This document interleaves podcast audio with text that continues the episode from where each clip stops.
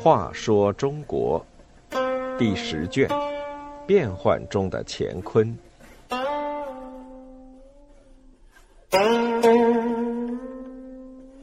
三十三，穷途末路的孤家寡人。孤寡人，原来是帝王的谦称。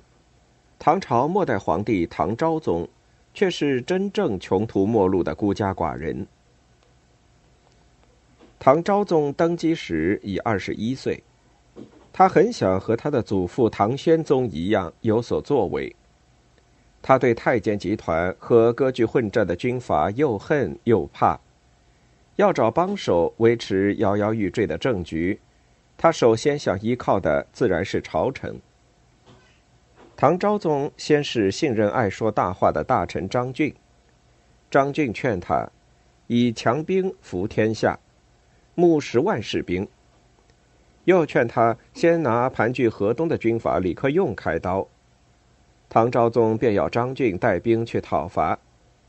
临出发时，张俊大言不惭地对唐昭宗说：“是臣先除外寇，再为陛下除内患。”大太监杨复恭听到这话，唯恐张俊获胜回来杀太监，就和李克用勾结。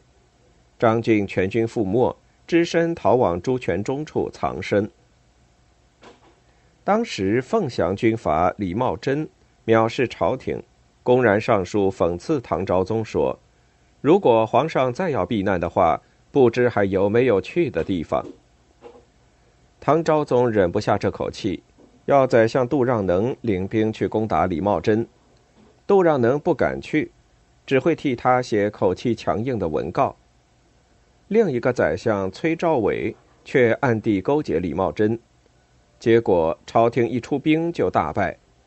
李茂贞逼迫唐昭宗杀死杜让能，对朝臣失望至极的唐昭宗，索性任命做歇后诗出名的郑庆。郑庆得知要自己当宰相，竟哭笑不得地说：“歇后郑武做宰相，时时可知矣。”因郑庆排行老五，故自称郑武。朝臣不可靠。唐昭宗又希望依靠自己的亲属，他给兄侄都挂上军衔，要他们招募士兵，希望能够抓到军权。但是组编的军队毫无战斗力。他的舅子王圭很受信任，出入境中，经常和唐昭宗商量政事。唐昭宗命他为黔南节度使，想让他抓一支军队。大太监杨复恭对此怀恨在心。就在王圭赴任的半路上，派人弄翻了王圭的船只，王圭及随行人员全部淹死。乾宁四年，华州军阀韩建和宦官们一起包围诸王住所十六宅，大肆屠杀，有十一个亲王被杀，招募的军队全部被解散，皇族势力就此告终。走投无路的唐昭宗，最后只得不情愿地利用地方军阀。实际上，更大的程度上是地方军阀在利用他。当时有李茂贞、王行瑜、韩建这三个军阀割据关中地区，河东军阀李克用宣布要入京平叛，这三个军阀退回根据地，又企图劫持唐昭宗。唐昭宗仓皇出逃。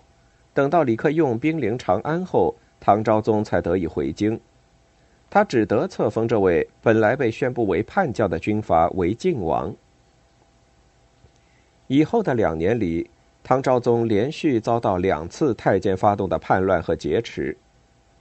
割据今河南地区的军阀朱全忠号称秦王，率军入关中，唐昭宗落入朱全忠之手。